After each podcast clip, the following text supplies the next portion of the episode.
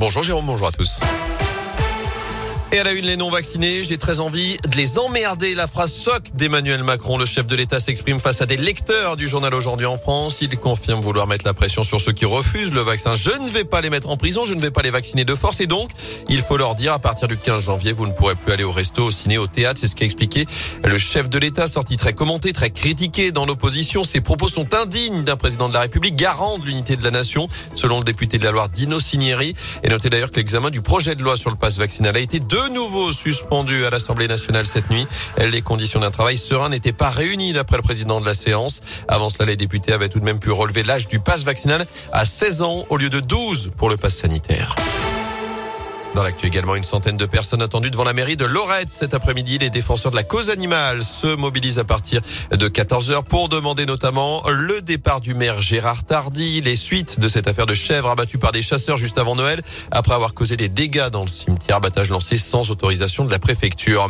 Lorette où un violent incendie a ravagé hier après-midi une maison, un immeuble mitoyen à l'ancien cinéma qui a nécessité l'intervention d'une trentaine de pompiers jusqu'à minuit. La propriétaire des lieux a pu échapper aux flammes, sauf qu'elle a dû être tout de même prise en charge à l'hôpital a été blessé, mordu par son chien, effrayé par l'incendie. Au total, trois personnes ont dû être relogées par la mairie. Une enquête est ouverte.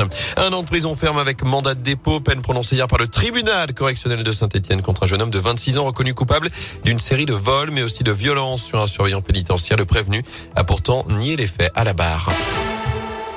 En sport, plus qu'un mois avant les JO, on à J-30. Les Jeux Olympiques d'hiver 2022 auront lieu du 4 au 20 février à Pékin, en Chine. L'équipe de France est orpheline cette année de Martin Fourcade, mais on a quand même des chances de médaille, Philippe Lapierre, notamment avec des athlètes de la région. Oui, et d'abord en biathlon, la sélection des tricolores sera dévoilée mi-janvier et on devrait y retrouver Simon Détieux, l'Indinois, champion olympique en titre, puisque souvenez-vous, il faisait partie du relais mixte sacré en 2018.